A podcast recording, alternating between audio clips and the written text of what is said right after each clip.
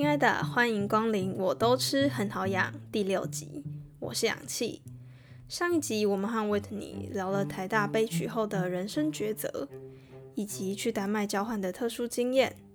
这一集，维特尼回到原本的学校台师大，做了好多让我拍案叫绝的事，不禁让我有点心有戚戚焉，因为我们两个的故事实在是有一点像啊。如果大家想听的话，再私信我吧。节目一开始，想先让大家思考一个问题：当机会来敲门时，你 hold 得住吗？我们进入聊天室喽。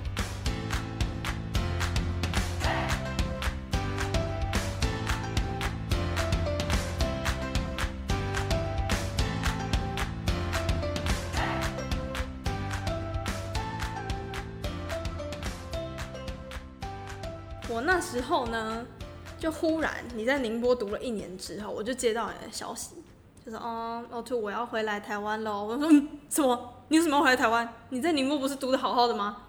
你那时候是发生了什么事情？为什么会想要决定又回来台湾？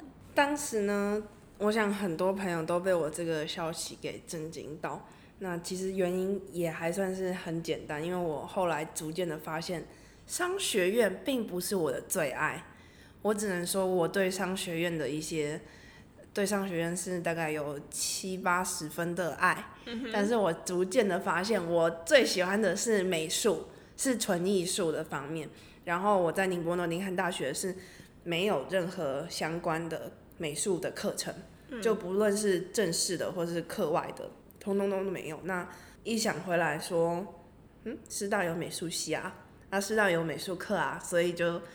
决定要回来，但是其实做了这个决定也是还蛮煎熬的，就像是当时决定要从离开师大去宁波的时候一样，当时就觉得说，原本是有想说在宁波读完四年大学的，但是后来又想说啊啊，你不是抛弃了师大，为什么现在又要回来？会有一点点心虚或是怎么样的？但是那时候其实已经越来越坚定了啦，不像是当时从师大。去宁波的时候，有一点一股脑的就冲啊 冲过去了。但是当时从宁波回来师大，其实我大概那时候时间没那么紧迫，我大概前前后后跟我家人聊天，然后跟我自己对话，或者跟我甚至跟我的室友，因为跟我室友那时候已经很好了，所以我跟我室友聊，大概前前后后有一两个月，然后我就逐渐的决定说，好，那我就回师大吧，回去我。原本那个不想回、不想待的地方，所以这个时候其实跟当时不一样的是，我想离开师大，所以我选择去宁波。但是这一次是我想回师大，我并没有不想待在宁波，而是说，因为我为了美术，所以我回师大。虽然我在宁波真的是读的还算 OK，然后在那边成绩也挺好的，又去了丹麦一个月，但是后来觉得我还是想要回来师大学美术。就是把这个专业学好是很重要的。我觉得这其实不只是勇敢，而是你有慢慢的自我探索之后，发现说啊，我真的是对美术有兴趣。对，这是真的，真的，我会，我那时候当时是自己。想想了很深，想了比较清楚了，并不是当时一个人去宁波的时候那么冲动。你那时候从宁波回来台湾，那你那时候预计回来台湾，你的人生规划是什么？当时在回来师大之前，当然也做了一些功课，其中一个就是我发现我们学校有一个叫做艺术产业学分学程的东西，那这个东西其实。就是你修二十个学分，它指定的有有必修跟选修，然后修完之后，你就可以拿拿到一个学分学成，在毕业证书上就有一个证明。这样，那当时就觉得说，好，那既然没有美术系，那我有这个学分学成也好。哦，补充一下，那时候美术系是就是美术系、体育系、音乐系这些系，他们都不开放转系辅系。双主修这些通通都不开放，所以当时就觉得说啊，有个艺术产业学分学成，这样也就还算满足了。嗯，对。然后呃，当时就是想说，好，那我还是乖乖的回来读我的公民教育与活动领导学系，就是当时大一其实很不愿意读下去的，但是这次为了美术，所以我愿意把我的本科系好好的认命的认分的读完。这样。因为呢，我前几天有听，哎，前几个月。有听到你说一件是你计划之外的事，可以跟观众透露一下吗？OK OK，没问题。我觉得其实事情就是人算不如天天算啦。那自己回来师大的半年之后，差不多就是一月的时候，我就去美术系的网站上看一看，无意间就看到一个消息，写说。一零八学年度，嗯，呃，美术系辅系双主修开放申请。我那时候看到，我就就整个愣住了。我想说，这个是给外系的学生去去修的吗？还是他们美术系自己本身要转组什么的？然后我就愣了一下，再仔细的去看他的简章，包含他的申请办法，包含他最后拿到。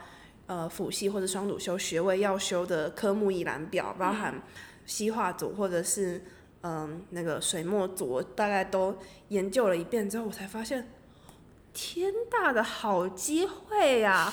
我现在居然有机会读美术系了，因为它真的是过去至少在我印象当中五年还是十年，美术系、体育系、这些音乐系这些特殊的科技，他们从来不会开放外系的学生去修这些。去拿到一个学位，因为对于他们来说会比较辛苦一点，对于学生来说也比较辛苦，就缺乏很很多的长时间的累积的技术的专业等等。但是今年我就发现，哇，天大的好机会，那我一定要抓住。但是你知道吗？我三月的时候才看到这个公告，他好像是一月出来这个公告，然后我三月才看到，然后他四月就。他四月就报名截止，那剩一个月。对，只剩一个月。对，那时候真的只剩一个月。你知道他要求什么吗？他要求几乎跟高中考大学美术系的要求一模一样。要准备什么？他准备三样东西，第一个是书审资料，嗯，第二个是数科考试，第三个是口试。对，那书审资料跟数科考试都会是很需要花时间准备的部分，因为书审资料包含。呃，自我介绍、自传，然后呃，读书计划，嗯，还有作品集，什么特殊经历，或者是竞赛表现、展览表现，或者是其他有利于什么审查的加分项目，对对对，所以而且他还要求是书面印出来哦，他要求的是一本纸本印出来的书审资料，然后亲自交过去，不是电子档，所以我还要考虑那个那时候就是。把它印出来怎么装订的问题，这些都是我以前没有做过的。然后数科考试的部分就是直接考你画画，像我自己考的是西画组，它其实叫做绘画组。然后它考两个，一个是素描，一个是水彩。那素描跟水彩，其实我那时候虽然回来决定学美术，但是我还是有一阵子没画了，所以我。当时又花了一些时间去准备，只是我觉得我自己还算是幸运的是，当时碰到有疫情，嗯，疫情我们不是可以线上上课吗？对，或者说是必须要线上上课，然后有的老师甚至是就是用作业代替一个课堂，所以当时我就空出了很多时间可以去准备这个美术系辅系的申请，哇，对，然后我自己就。呃，趁那段时间准备书审资料，然后去画室又准备数科考试，这样。嗯。然后，呃，他是四月初交书审资料，然后五月初考数科考试，所以等于是我花了一个月前后一个月的时间准备书审资料，但实际上因为那时候还有本科写课业，嗯，所以时间是更少，然后再花了一个月去准备数科考试，对，然后就。天上掉下来的机会，我努力的把它握住，结果我真的接到这个机会了。他是可以录取几个人呢？你知道，你又问到一个重点了。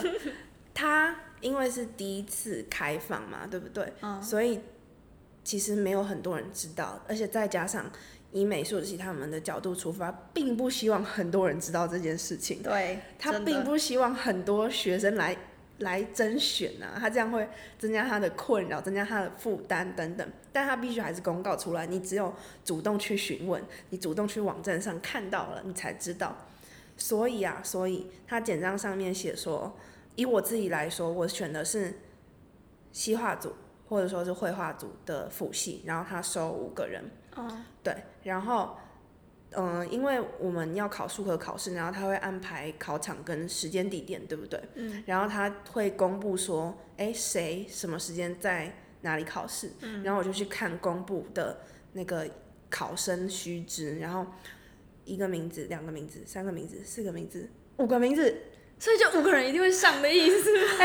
没有没有，当时他不是愿意最多收五个人嘛，然后五个人去应考，就心里就放下一大颗石头了耶，对不对？对，真的。对，但是你知道后来几个人录取吗？后来其实他也没有五个都录取，他录取了四个人。所以你还是有被筛选过的。对我还是有被筛选过，但是，嗯、就是努力准备吧。这次是准备的有点仓促，但是还算是充分。然后教授可能也觉得说，嗯，还还可以，就是还 OK 这样子，所以就就就给我捡到这个机会了。我觉得也算是你自己争取啦，因为 大部分的人不太会去官网去逛，就比如说哦，我是外系的，嗯我也不太会去说哦，其他系的去官网去看一下。对啊，对，然后当时啊，其实还有一些细节啦，就是我们从数科考试，因为当天是考早上考素描，下午考水彩，考完水彩接着口试，所以我们其实是精神耗弱的状态的。一天解决所有。对，一天考完所有的，而且我们考试就是上午考两个小时半，嗯然后下午考两个小时，等于是我们已经前后画画，在高强度、高度专注的状况下去画了画了四个小时半的画，嗯，因为我们那个是有速有速度的压力，对，我们只要画慢一点，作品就会不完成，就没有时间完成，那作品没有完成就是一个大忌，就像是你作文没有写完一样。哇，那个不行。对，所以我们那时候有很大压力，要把那个画、把水彩、把素描给完成。还好我那时候也有把速度练上去，我是至少有完成作品的。对，那只是说，在画完两张画精神耗弱的状态，我们还要再去考试。对，只是我在考试之前，我做了一件。我现在回想起来，我觉得还算不错的事情，就是我去搭讪其他的考生，我觉得这件事不错，可以可以拿来讲一下。对就是当时呃，我们五个考生，然后五个全部都是女生，嗯对，然后我就去找其他四个人聊天，主动去问他们说，哎、你们怎么会想来考？就就是根据就是根据我们美考美术系辅系这件事情的周围来问一些问题啊，你什么科系的啊？你是为什么想来考？然后你什么时候知道的？然后你怎么准备的？当然不是这样一条一条问，但是是用聊天轻松的方式去、去去去对去去收集收集一下资讯，同时 当然也是分享一下自己的资讯，而且同时也是交朋友啦。对，对，因为当时的想法就是，万一不是万一，就是如果哎、我们五个人都一起考上辅系，那我们之后是不是要一起修课？我们是不是会一一起遇到一些疑难杂症？那我们是不是要一起互相帮忙等等的？对，所以我就想说，哎、那既然是未来的同学，那我们就先认识一下。要是到时候我们呃有有我没考上，或者其他人没考上，那也没关系，没关系，反正我们就是就是先交个朋友嘛，这样认识一下。而且，嗯，好在我觉得其他四个考生他们其实也人还算是友善，不会说就是我过去找你问问题，然后就你是谁啊？你过来干嘛？你想做什么？他们其实大部分都是愿意意的对，都是愿意回答，愿意回答我们问题的。对，甚至后来就是他们几个也有聊起来，并不是说他们只有对着我一个人这样聊天，所以我觉得当时是气氛还不错，而且是在口试之前。口试之前，你可以想象大家都在外面的等，如果你这时候没有一个聊天，没有一个放松，其压力实很大哎。对，其实是压力很大，你就等着被一个一个叫进去。但是我们是在外面互相聊天、互相关心的，在想说，哎，刚刚考题你画得怎么样，什么等等之类，就是会有一些呃交流，不会那么的紧张吧？毕竟口试之前，你其实要准备的也就只有自我介绍吧，对不对？其他的你想太多也是有一点，就想太多应变。对对对，所以那时候就是找其他人聊天，而且他口试其实时间蛮长的，所以我跟其他人在聊天时间也蛮长，足以到我后来就跟他们说，哎、我们来建一个群组，哇，我们来建一个群组，对，然后群组名称就叫做美术系辅系。对，然后然后我就说，我就提议说，OK，那我们这样子之后有上或没上，我们都在群组互相说一下，或者是之后有暑假开始选课，下学期开始正上课，我们有一些问题也可以在上面互相讲，我们可以一起修同一门课啦，等等的。对，所以我到现在还是觉得我当时做的这件事情真的很棒。对，然后一直到那时候面试结束之后。我们也有聊天聊一下，就是教授问了哪些问题啊？你觉得你自己表现怎么样等等之类的。然后到最后放榜，然后为什么我知道放榜是四个人考上？你知道他不是公告出来我们今年录取几个人哦？对，他只会公告在你个人的学生系统里面。耶，哇，这样有点哎，对不对？然后呢，我就在群组问，然后问出来结果就是有一个人被刷掉了，然后我们四个人是有上。那但是要是我当时没有建一个群组，我们没有互相联络，根本不知道。对，也不知道啊，也不知道说，哎，我没上，或者他有上，或者我上了，他有没有上？对，是。然后我们就在里面或稍微的聊一下，然后就互相恭喜。想请问一下，那那那没有考上那一个，他有退了吗？哎。没有考上那个，他也没退群组哎，对他没有退群组，但是因为我自己有去，嗯，就是私讯他，我会去关心他的状况，然后我其实蛮意外，他怎么回我？他跟我说，他其实面试完之后就知道，其实他自己跟教授的想法有一些出入，所以他其实是有心理准备，或者是说他已经调试好，他自己不太会上，然后他觉得自己没有上美术系辅系也是一件好事。他这样想哦，对他居然这样想，对，然后我就很惊讶，对，然后他也没有自己退出那个我们五个人辅系的群组，他也真的是蛮勇敢的哎，对啊，对啊，然后我就问他说，哎，你会不会想要就是再考一年呢？他也说，哎，不会，就是因为他可能觉得说自己跟教授的想法不一样，这样也不需要勉强彼此，对不对？对，那我们就剩下四个人，就未来一起在美术系。辅系就一起努力，同甘共苦。对啊，没错，就是这样。所以其实辅系美术系辅系讲起来也是一个对我来说真的是意料之外，但是我觉得这自己真的是幸运到不行，而且又刚好是一个准备好的状况。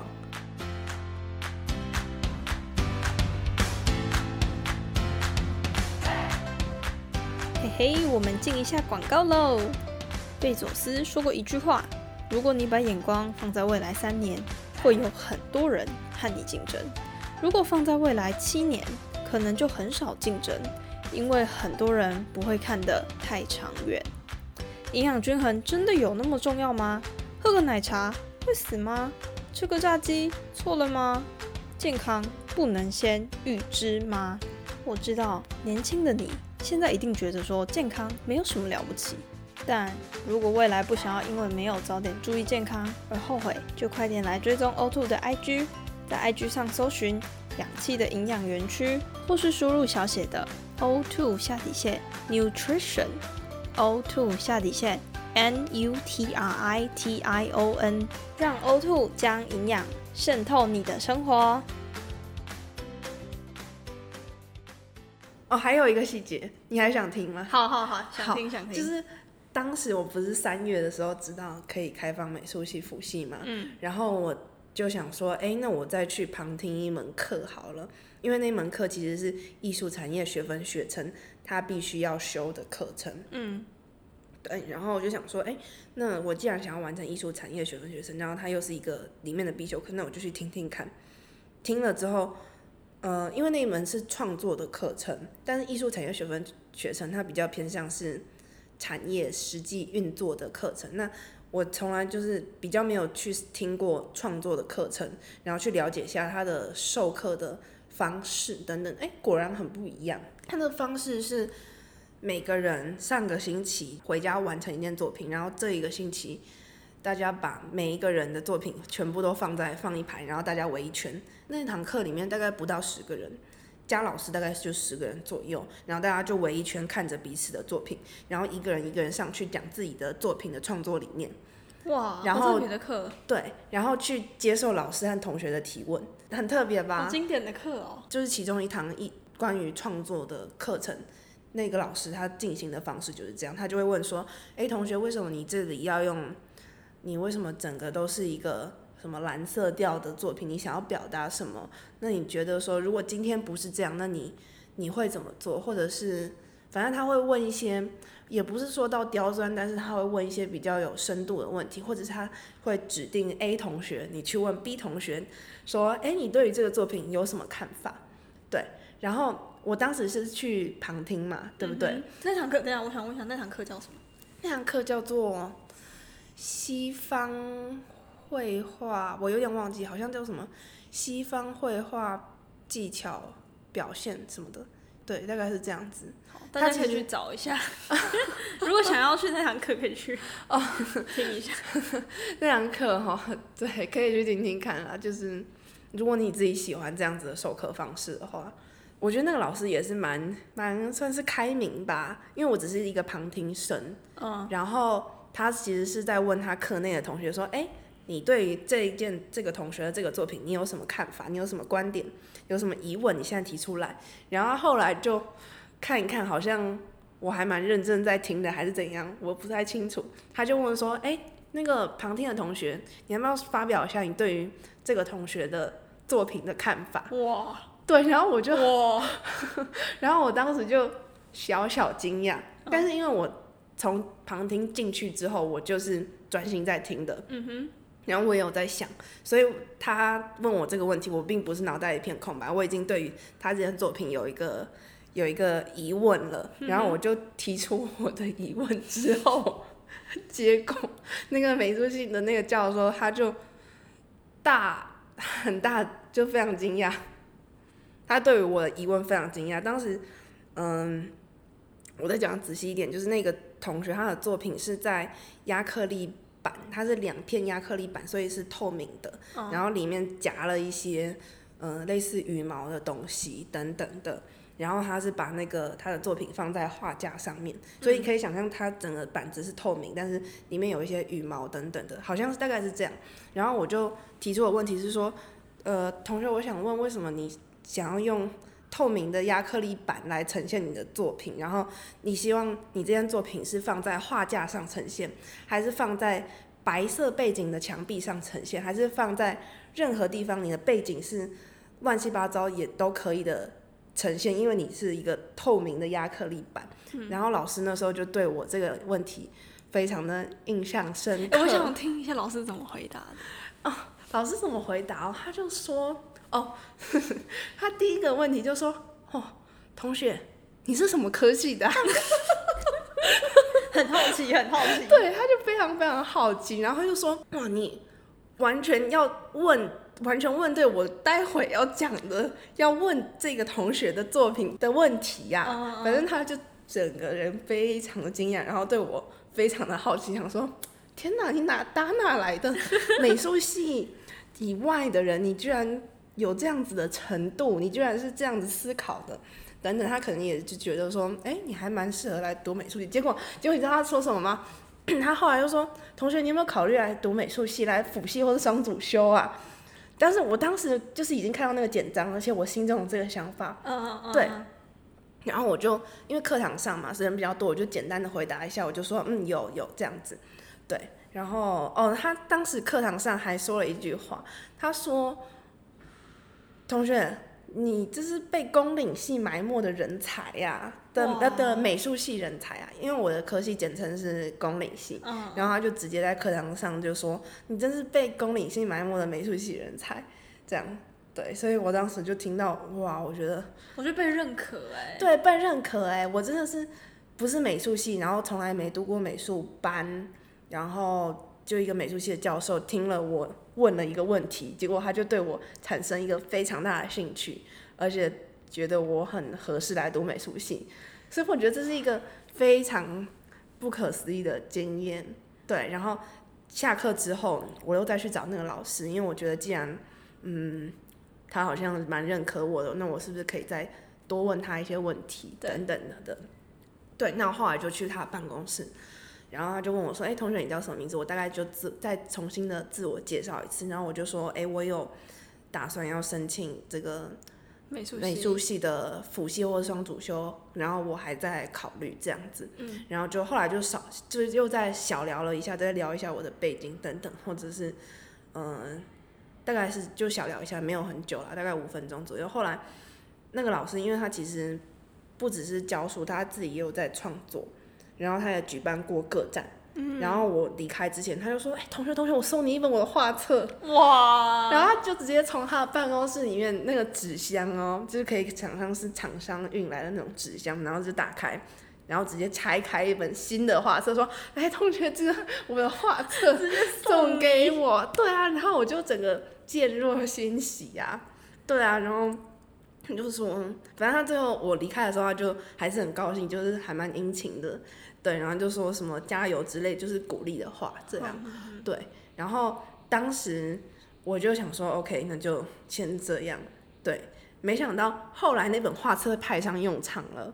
为什么？因为我不是准备美术系辅系，我要交书审资料嘛？嗯，对，书审资料不是要装订一本成册吗？嗯哼，然后里面不是要有一些作品集、什么排版等等的，但但是我从来没有做过一个画册的排版，就是作品不是要还要写什么标嗯作品名称、年份、材质、尺寸等等，但是我对于那个排版不是很有概念，然后我就拿他那本画册来参考，对，所以他那本画册就派上用场了，就是真是一个我无心，我也没有跟老师要。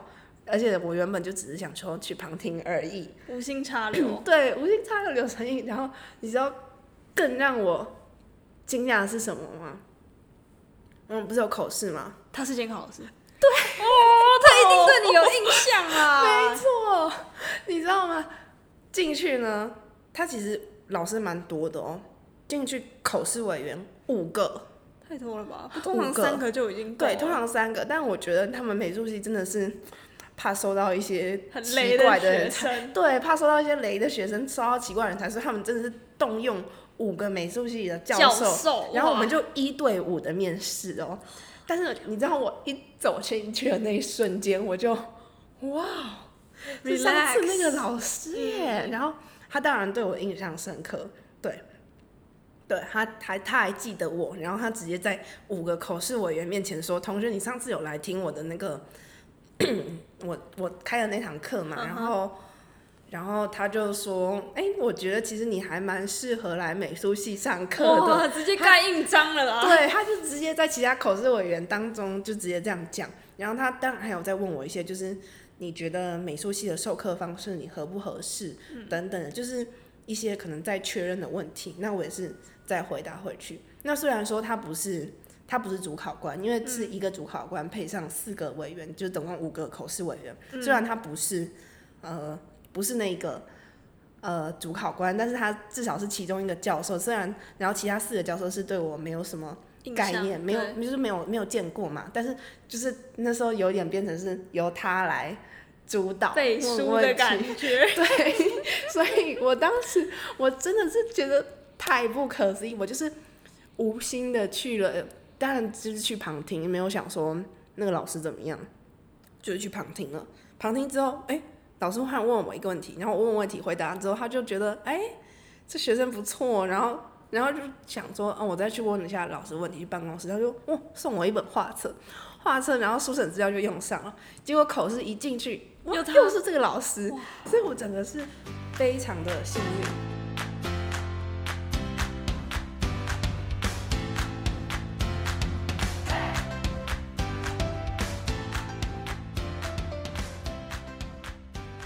最后呢，想请问 w 你，你希望未来的你用怎样的生活态度去过接下来的人生呢？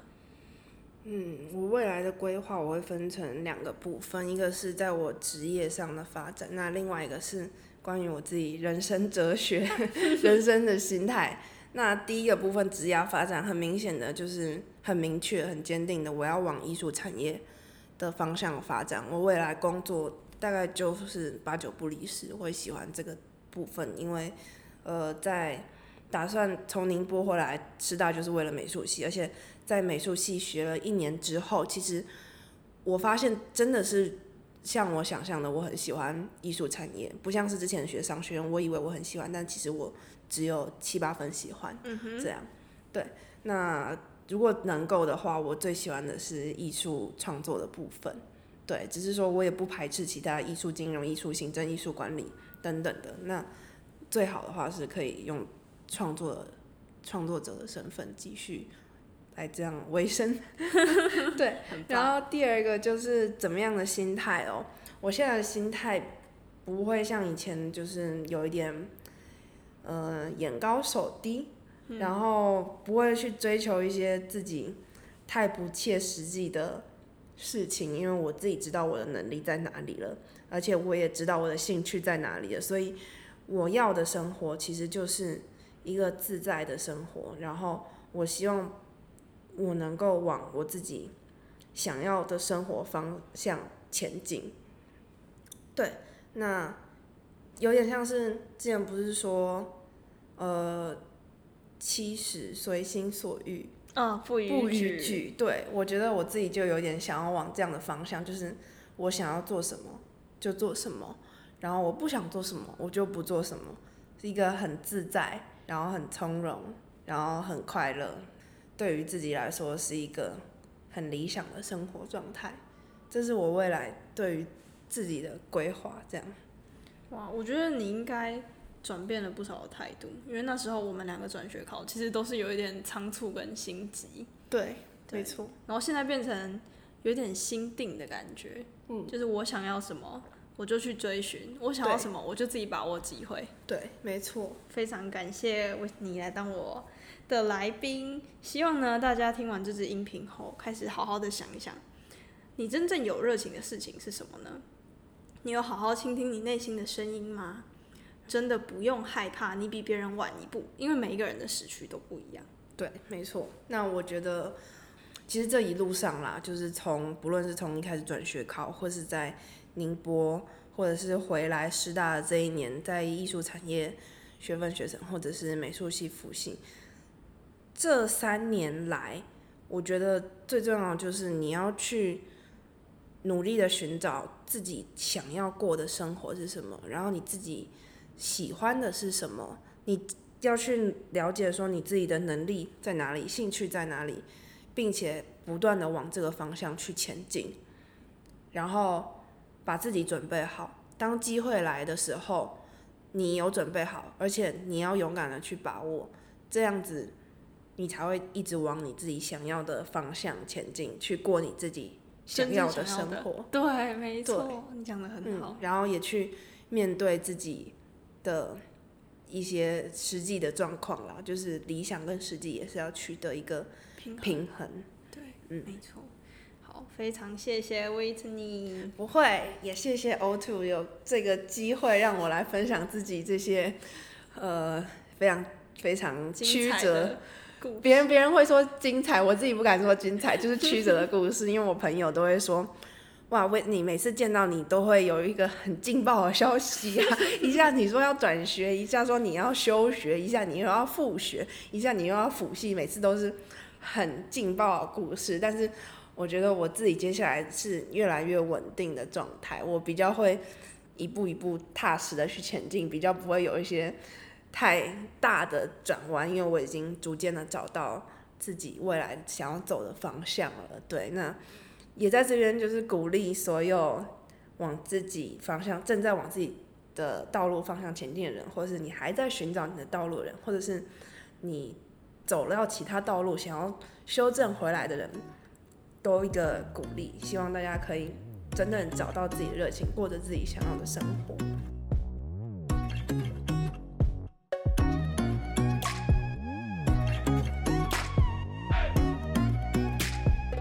亲爱的，感谢你完完整整收听完了。